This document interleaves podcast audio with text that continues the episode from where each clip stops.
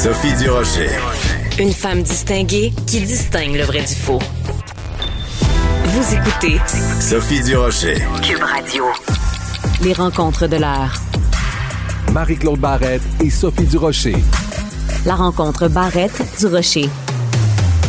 Dans le Journal de Montréal, Journal de Québec, on vous propose régulièrement des sondages légers, des baromètres de différents événements, euh, ce que vous pensez euh, de la culture, ce que vous pensez de la politique, mais le sondage léger qui est publié euh, ces jours-ci est vraiment intéressant. C'est le baromètre des préoccupations citoyennes dans leur ville.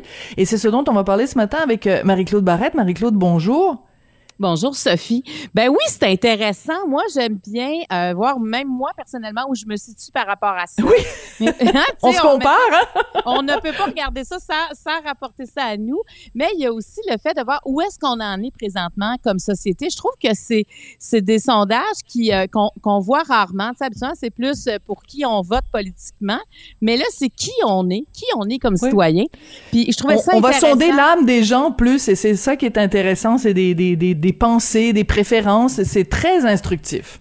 Et tu vois, ça fait quand même à quelques, depuis quelques fois qu'on parle euh, du coût des logements, du logement, comment ça peut être préoccupant, avoir accès à une première maison, même avoir accès à un logement adéquat quand quand on travaille à temps plein, tu sais, c'est vraiment, euh, on est dans une économie qui euh, qui est particulière, qui est difficile parce qu'avant, quand on travaillait, on avait accès à, tout, tu sais, on avait, on, on faisait pas, on n'avait pas de difficulté à trouver un logement. Et là, quand on voit dans les préoccupations, la première préoccupation, 31% des gens sondés euh, désirent des logements abordables dans leur ville. Et, et c'est beaucoup, là, tu sais, 31% des gens ont ça comme préoccupation. Je trouve que ça, ça démontre bien le climat dans lequel on vit présentement sur le plan économique. Mais moi, tu sais, je remarquais aussi que 19 des gens demandent un faible taux de taxation. Donc, on peut comprendre que ça va aussi avec la propriété, euh, le, le, taux de taxation. Euh, donc, il y a une préoccupation financière qui est là, qui est très, très présente. Euh, et, et, je, et je voulais, je vais continuer. Sophie, je ne sais pas si vous voulez rajouter quelque chose dans ces oui, points-là. Ben, écoute, le logement abordable, écoute, c'est d'une tristesse inouïe. Ça veut dire que ce qui préoccupe les gens au premier chef, c'est d'avoir ne serait-ce qu'un toit sur euh, leur tête. Et tu sais, dans le, dans les, dans les, dans les pyramides des besoins humains, ben, il y a se loger, se nourrir. Alors, quand tu, tu dis que la priorité des gens, leur plus grande inquiétude, ce qui les, ce qui les, ce qui les garde éveillés la nuit, c'est qu'ils peuvent pas avoir un toit adéquat sur leur tête. Moi, je trouve que c'est très triste et ça veut dire que euh, collectivement, on n'a pas été capable d'avoir des mesures, par exemple, euh, quand il y a des nouvelles constructions, de s'assurer qu'il y a du logement social. Euh, qui est, et ce que ça va faire, c'est que les gens vont fuir les villes pour aller, euh, vont fuir les grands centres parce que ça devient absolument impossible de se loger de façon adéquate pour une petite famille dans des grands centres comme, comme Montréal. Et, et, ça va. Euh, euh, en troisième place, c'est un climat de sécurité. 25% des citoyens le demandent. Et ça, j'aurais été curieuse de voir, par exemple, il y a deux ans, il y a quatre ans, c'est quoi la gradation? Parce que c'est énorme, 25% Et ce chiffre-là aussi, à mon avis, fait en sorte qu'il y a des gens qui vont peut-être, s'ils avaient le choix entre la ville et, et, euh, et quelque chose de peut-être plus euh, plus en banlieue, qu'est-ce qu'ils choisiraient? Tu je pense que la sécurité c'est quelque chose de de majeur dans la vie, se sentir en sécurité. Et je pense que pour mettre une variable aussi élevée, c'est qu'il faut sentir que ce n'est plus là la sécurité, parce que c'est pas quelque chose qu'on pense quand on est en sécurité. On, on le réalise quand on n'est pas en sécurité. Tu comprends Exactement. ce que je veux dire? Oui, oui, c'est ça. Je, trouve que ce chiffre-là C'est quand ça disparaît élevé. que ça t'inquiète, parce que sinon, on n'y pense même plus, on n'y pense même plus, on se promène dans les rues des villes et puis on, on se, sent, on se sent bien. Mais écoute, euh, encore hier, j'écoutais les nouvelles à, à TVA, LCN ce, ce, matin, encore des gens qui se sont fait euh, tirer dessus. Il y a eu des, des tirs de projectiles euh, hier, puis c'est toujours dans des quartiers différents. dès que tu penses qu'il y a un quartier qui est correct, ben non, il y a quelqu'un qui qui se fait qui se fait tirer dessus. Donc, euh, je, je c'est vraiment un climat d'insécurité qu'il y a euh, en ce moment. Et et moi, ce que je trouve intéressant quand tu regardes dans ce, sondage-là, je trouve que c'est important que nous, comme comme journalistes, comme commentateurs, comme animateurs, qu'on en prenne conscience. C'est ça qui préoccupe les gens. Tu sais, des fois, on a euh, comme journaliste, on, on s'inquiète, on s'intéresse à différents enjeux, puis on se rend compte que finalement, ce qui intéresse les gens, c'est des choses simples. C'est avoir un toit sur la tête, être en bonne santé, puis être en sécurité. Donc, on devrait aussi, comme animateur, être conscient de ça. Qu'est-ce que t'en penses? Ben, ben absolument. Moi, c'est pour ça que j'ai vraiment accroché à ça ce matin, puis c'est pour ça que j'aime autant ces baromètres-là, parce que c'est les gens qui, on, on, est des citoyens, on peut, on peut voir où est-ce qu'on en est collectivement. Tu sais, est-ce que moi, mes préoccupations sont les mêmes? Pourquoi on a ces préoccupations-là? Moi, je te dirais qu'il y a beaucoup de choses là-dedans qui me ressemblent. Et ce que je remarque, par exemple, c'est que j'ai comme l'impression que l'environnement prend du galon aussi parce que en cinquième position, la protection de l'environnement, 19% Moi, je me souviens quand, quand je faisais du porte-à-porte il y a plusieurs années, on entendait beaucoup moins la préoccupation environnementale parce que je pense que ça se concrétise. On commence à comprendre comme citoyen qu'est-ce qu'on peut faire. Et il y a eu un bout où, tu sais, quand on dit l'environnement, oui, l'environnement, mais, mais encore, tu sais, comment moi, ça peut me toucher comme personne? Qu'est-ce que je peux faire, moi? Il y a encore du chemin à faire, je trouve, pour nous responsabiliser. Parce que quand on entend ce que les grandes entreprises peuvent faire, qu'est-ce que tu veux? On peut pas être touché par ça, là, tu sais. Il y a un paquet d'affaires qu'on peut pas faire, mais il y en a qu'on peut faire.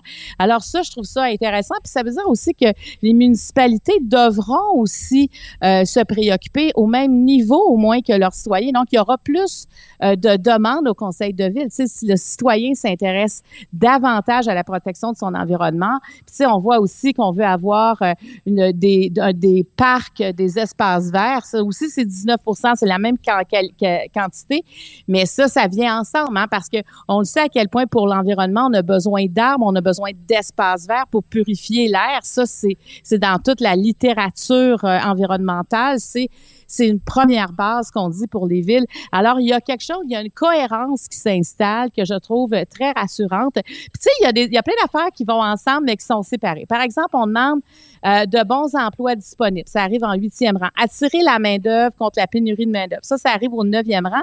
Et là, on arrive au dix-neuvième rang avec une offre commerciale diversifiée. Puis au vingtième rang, la dernière chose, un environnement favorisant l'entrepreneuriat. Pour moi, c'est comme ça va tout ensemble, tu comprends? Ben oui.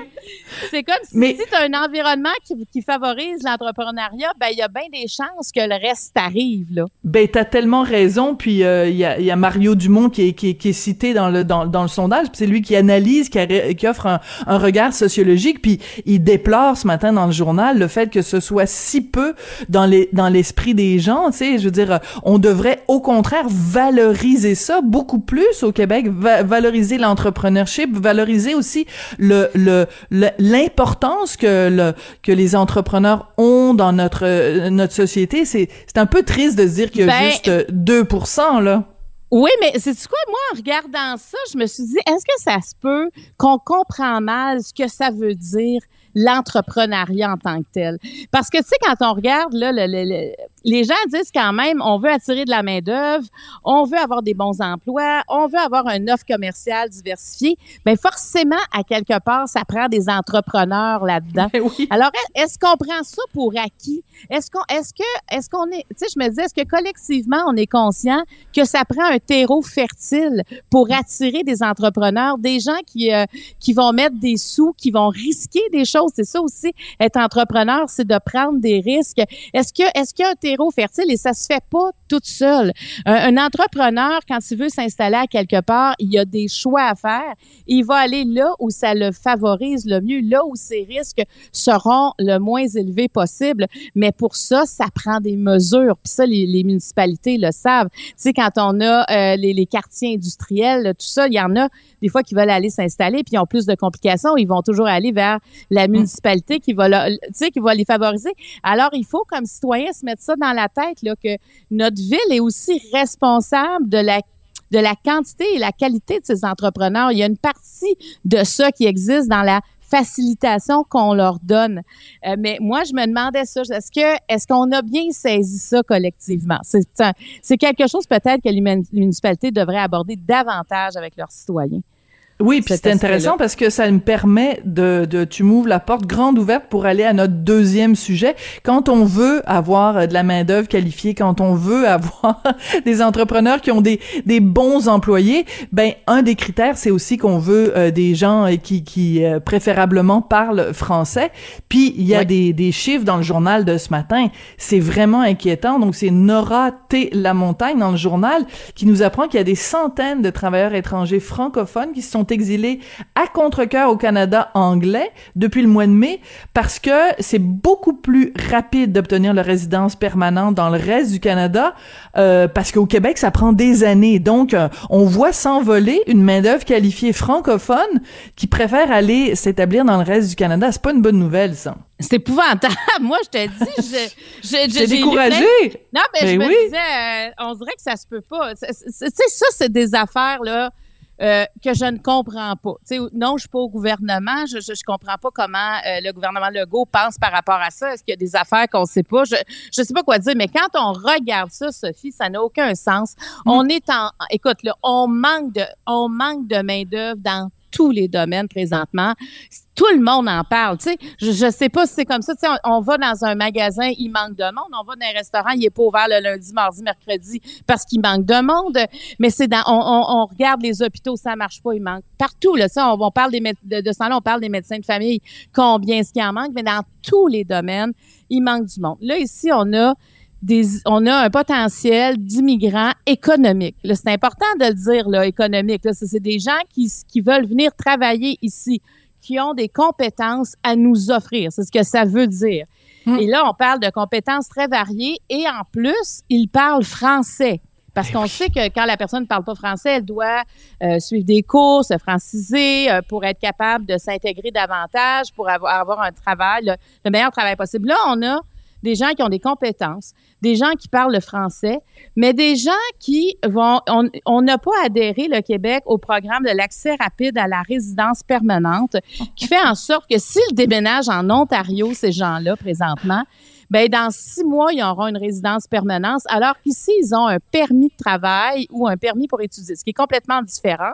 Oui, Et ça là, on peut leur prendre 26 mois au Québec. Puis dans, dans le journal de ce matin, on donne l'exemple d'une dame, ça y a pris deux mois et demi à obtenir sa résidence permanente. Je veux dire, que, comment, c'est à s'arracher les cheveux de se dire à quel point euh, le reste du Canada leur tend la main avec raison puis que nous, qui, est la seule province francophone au pays, euh, on, leur met des bâtons dans les roues. C'est absurde, c'est contre-productif. Euh, euh, ben oui, puis tu sais, c'est des gens qui disent, ben moi, je m'étais installée au Québec, moi, je me suis fait des amis au Québec. Il y en a beaucoup qui ont de la famille au Québec, et que là, c'est un deuil de quitter le Québec. Mais il faut comprendre que quand tu n'as pas ce statut-là, tu, tu vivotes au Québec. C'est important d'avoir son statut officiel de résident.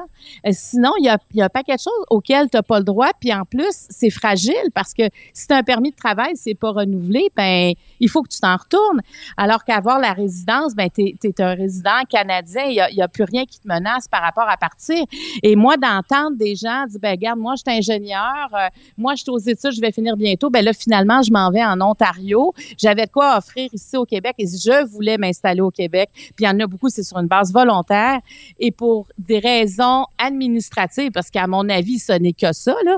Je veux dire, c'est quoi ces délais-là et pourquoi le j'ai peut-être manqué un bout, Sophie, mais moi, je comprends pas pourquoi le Québec n'a pas adhéré à ce programme fédéral. Ben c'est de la guéguerre encore, c'est encore de la guéguerre Québec-Ottawa parce que le gouvernement Legault dit ben nous on on on, veut pas, on n'a pas besoin de ce programme-là. Ce qu'on préfère c'est que le gouvernement soit plus efficace dans les programmes qui existent déjà. Ben je veux dire, je m'excuse, c'est de l'entêtement puis le résultat, c'est que y a cette main d'œuvre là qualifiée qui qui qui aimerait ça rester au Québec, puis qui à la place s'en va euh, grossir les rangs de de des, des, des francophones minoritaires à l'extérieur du pays. Puis on sait très bien, Marie-Claude, on se le cachera pas là. Si t'es un francophone et que tu t'en vas euh, dans le reste du Canada, au, au bout de quelques temps là, tes enfants, premièrement, ça va être la croix et la bannière pour avoir l'éducation en français, pour avoir des services en français. Donc, ce sont des gens qui, à la base, sont des francophones et dans pas très longtemps vont devenir, ils vont travailler la majorité ben du temps en anglais, mais on va les perdre Alors qu'on on en a besoin ici, c'est à s'arracher les cheveux, vraiment. Ben, mais c'est ça, tu sais, si on était en surplus, on, mais là, on n'a aucune forme d'indépendance face à ces gens-là. Là. On a besoin de ces gens-là. Et moi, je, je peux comprendre qu'ils essaient de parler à des journalistes, qui essaient de dire, écoutez, écoutez, gang, ça n'a pas de sens, là. Nous, on quitte, mais c'est pas ça qu'on voulait. Nous, on avait, on pouvait vous, on avait des choses à vous offrir. Et euh, je, je ne comprends pas ça sérieusement. Tu sais, c'est il y a des choses comme ça des fois qui se passent puis c'est des humains là qui en paient le prix. Tu sais c'est pas banal là. C'est des gens tu sais il y a un gars qui parlait il est installé à Trois-Rivières là. Ben là il s'en va il s'en va en Ontario pour accélérer son permis puis il va rester là-bas il reviendra pas ici c'est mm. c'est c'est terrible alors tu sais il y a des euh, faut dénoncer ces choses-là puis moi j'aimerais entendre en tout cas quelqu'un du gouvernement Legault euh, venir expliquer en quoi c'est bon pour nous ça que ces gens-là ces immigrants économiques nous quittent présentement c'est où, c'est où qu'on est gagnant là-dedans? On dirait parce que le gouvernement devrait toujours faire le choix où on est gagnant. Et dans ce cas-là, moi, j'aimerais, j'aimerais le savoir. Et on est gagnant à quel moment, là?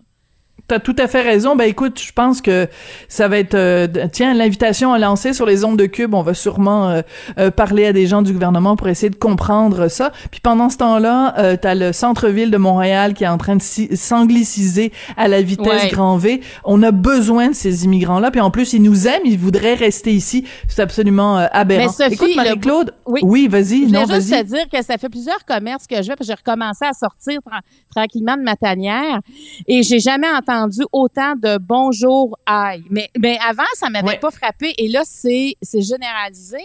Euh, bonjour aïe, bonjour aïe. Là, je me dis, mais voyons là, euh, oui, on est, on était euh, retiré de notre vie ordinaire, on revient, mais qu'est-ce qui a tant changé pendant pendant le confinement et tout ça? En tout cas, il y a, il y a beaucoup de choses à, il y a beaucoup de choses à corriger, mais celle des, de nos immigrants qui veulent habiter, qui veulent rester avec nous, qui veulent nous offrir des compétences, ben, c'est inacceptable qu'ils doivent quitter finalement contre leur gré. Hein? C'est pour s'assurer une meilleure vie qu'ils le font. Oui, puis pendant ce temps-là, on leur dit bonjour, bye bye. Ça n'a aucun sens. Aucun Merci beaucoup. Sens. Merci, Sophie. À demain. À demain.